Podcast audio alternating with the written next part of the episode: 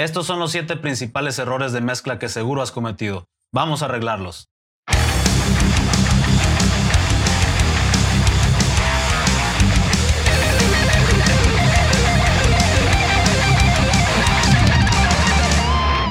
¿Qué tal amigos y amigas? Mi nombre es Amner Hunter de AmnerHunter.com, Amner Hunter Studios y Guitar Matter. Bienvenidos y muchas gracias por estar aquí. En esta ocasión quiero compartir con ustedes los siete errores principales que veo en ingenieros de mezcla, sobre todo principiantes.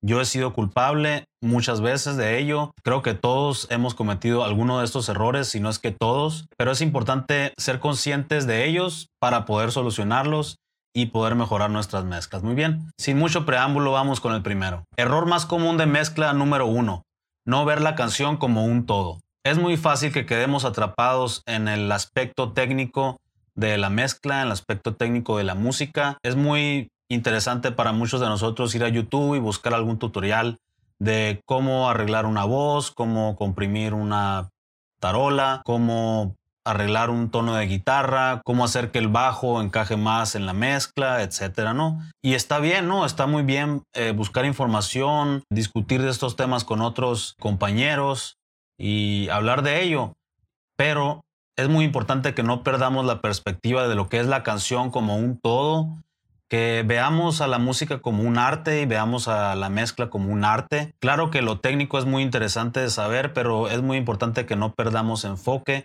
de que la canción es un arte y debemos de presentarla de la mejor manera para el oyente, una manera que nosotros disfrutemos haciendo música y haciendo mezclas, pero no debemos perder la perspectiva de la mezcla y ver esta canción como un todo, ¿ok? Todos los elementos van a ser parte de un todo que es la canción que va a llegar al oyente final. Muy bien. Error más común de mezcla número 2, no escucharla en diferentes dispositivos. Es muy fácil para nosotros que estamos mezclando que solo estemos oyendo la canción en nuestros monitores, en nuestro home studio, pero es muy importante que oigamos también la mezcla en otros dispositivos de audio, allá en el mundo real para ver cómo se va a traducir esta mezcla. Muy bien, es muy importante que vayamos al carro a oírla, que oigamos la mezcla en tal vez bocinas de computadora, bocinas de laptop en esos audífonos baratos. Es muy sencillo que nos perdamos en la mezcla en nuestro home studio y sobre todo si no tenemos tratado eh, acústicamente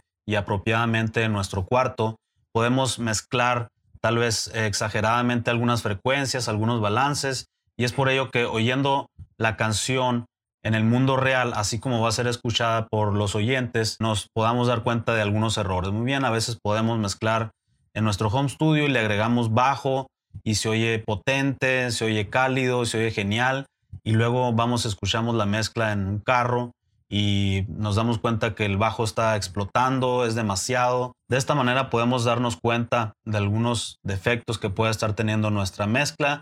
Y como último tip también es bueno pasarle la mezcla tal vez a algún amigo, algún familiar o algo, eh, escuchar su perspectiva de la mezcla, a ver qué le parece, tal vez eh, él o ella nos da otros aires de qué está pasando. Es muy bueno tener otro par de oídos a nuestra disposición. Muy bien. Error más común de mezcla número 3, el poco uso o nulo uso de la automatización. Muy bien. La automatización va a llevar tu mezcla al siguiente nivel, ¿ok? Es lo que los profesionales usan mucho de su tiempo en ello. Eh, y me doy cuenta que muchos ingenieros amateurs no usan automatización, dejan la mezcla estática, se lo dejan todo a la compresión y a la ecualización y a los efectos y ya creen que eso eh, deja bastante pulida la mezcla, pero un poco de automatización aquí y allá va a ser grandes beneficios por tu mezcla. Desde que empecé a usar automatización en mis mezclas, empezó a haber más movimiento, eh, más dinámica en la mezcla, no estaba tan estática. A final de cuentas, haces más interesante la canción de esta manera. Puedes hacer movimientos de automatización en el coro, que el coro suba de volumen eh, más que el resto de la canción. Si alguna parte del bajo no resalta, le puedes subir el volumen en esa parte. Eh, automatización de paneos para hacer más interesante la canción de principio a fin. Automatización en los efectos. Yo uso todo el tiempo automatización en los delays, ¿ok? para que las colas de la voz o de la guitarra líder, por ejemplo, se quede el delay más tiempo, etcétera, ¿no? Error más común de mezcla número 4 es mezclar con volúmenes muy altos. Es muy importante saber que nuestro bus final, eh, a donde todos estos tracks individuales están yendo, que es nuestro mix bus o el, el track master, no haya clipping en esto, ¿ok? ¿Qué significa clipping? Que no pase esa señal de cero decibeles, que no esté en rojo, porque todavía después de la etapa de mezcla sigue la etapa de masterización y tenemos que dejar espacio para que el ingeniero de master trabaje, ¿ok? Es muy importante que no mezclemos a volúmenes muy altos, ni en los canales individuales y que también el canal master no esté en rojos, ¿ok? No esté clipeando. Hay que tener en cuenta que cuando usamos plugins siempre hay que igualar eh, la señal de entrada que la de salida, ¿ok? Porque a veces usamos un plugin y simplemente le subió el volumen a ese track y hay que bajarlo de nuevo a donde estaba para que de esta manera no vayas empezando a subir y subir cada track y últimamente vas a distorsionar el último canal. Muy bien. Error más común de mezcla número 5 es incrementar más frecuencias de las que disminuyes o que de las que cortas. Hay que tratar de incrementar las frecuencias lo menos que se pueda. Podemos echar a perder mucho la mezcla con esto. Yo les diría mejor que si algo no les gusta de algún track, de algún instrumento, alguna frecuencia les molesta,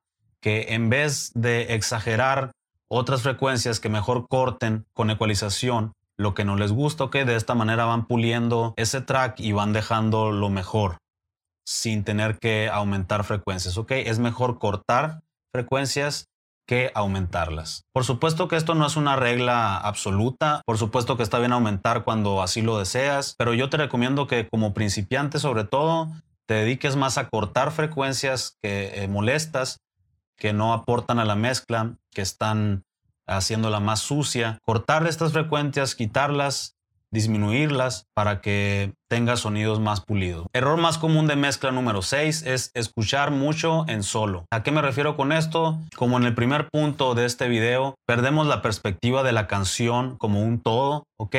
Y a veces estamos dedicándole mucho tiempo a poner en solo algunos instrumentos, escucharlos en solo.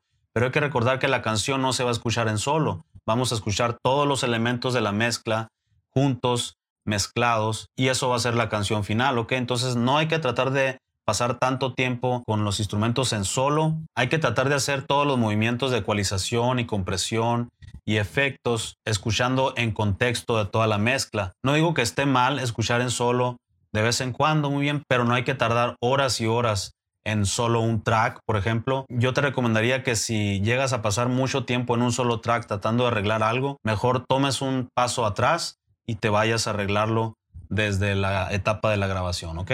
Y por último, error más común número 7 es que no tomas descansos. Te recomiendo que no mezcles por largos periodos de tiempo. Tenemos que cuidar nuestros oídos, es nuestra mejor herramienta, tenemos que cuidarlo. Es muy fácil también perder perspectiva de lo que estamos haciendo si mezclamos por largos periodos de tiempo. Si los oídos están cansados después de tanto mezclar, las decisiones que tomes no van a ser las adecuadas. Entonces yo te recomiendo que si mezclas una hora, una canción, te tomes 10, 15 minutos de descanso para tus oídos, salgas, despejes un poco la mente y vuelvas con oídos más frescos. También cabe destacar que no hay que escuchar a tan alto volumen la mezcla, no hay que mezclar a altos volúmenes también, puesto que la fatiga de nuestro oído nos puede llevar a tomar decisiones muy equivocadas cuando se trata de la mezcla. Muy bien. Ok amigos, y estos fueron los siete errores más comunes que he visto en ingenieros de mezcla. Creo que la combinación de todos ellos y solucionarlos harán que nuestras mezclas mejoren mucho y tengan mejor calidad, ¿ok? Y últimamente presentemos un producto mucho mejor. Adicionalmente a estos tips amigos y amigas, les quiero compartir mi libro PDF totalmente gratuito para productores musicales. Se llama La Ley número uno de la grabación en casa.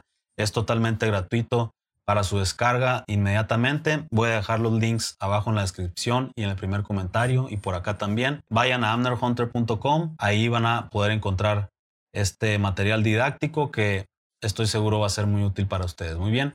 Muchas gracias por ver este video amigos y amigas y nos vemos a la próxima.